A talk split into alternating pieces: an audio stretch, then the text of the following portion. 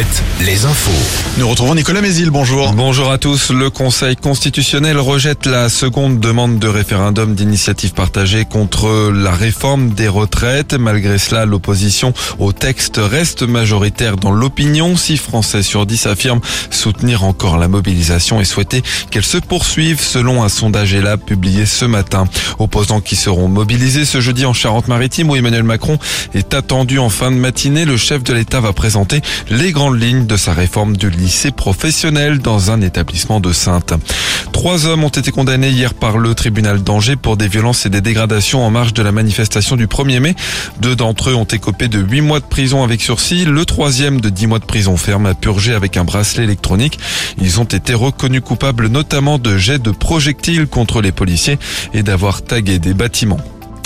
Plus d'une quarantaine de pompiers ont été déployés hier en fin d'après-midi en Vendée après l'incendie dans une entreprise de peinture automobile à Némy. Le bâtiment de 300 mètres carrés a été entièrement détruit. Une ligne électrique a dû être coupée pendant trois heures, privant de courant plus de 300 personnes à Némy, mais aussi à Aubigny. Un dispositif de pompiers est encore sur place ce matin pour surveiller de potentielles reprises.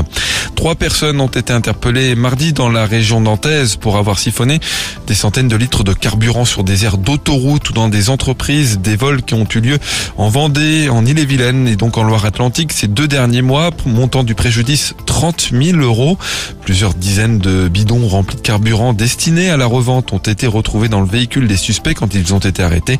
Une quatrième personne a fui vers la Roumanie. Les trois suspects pourraient être jugés ce jeudi en comparution immédiate.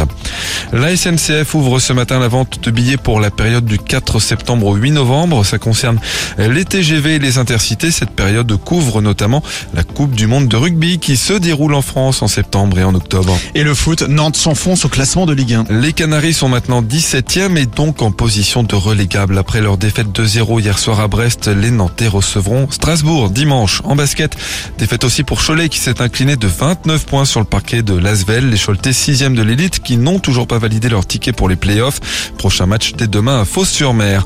Et puis la météo, la journée commence avec un ciel nuageux, quelques averses, voire un coup de mais le soleil reviendra avant la mi-journée. Les maxi en baisse 19 à 23 degrés.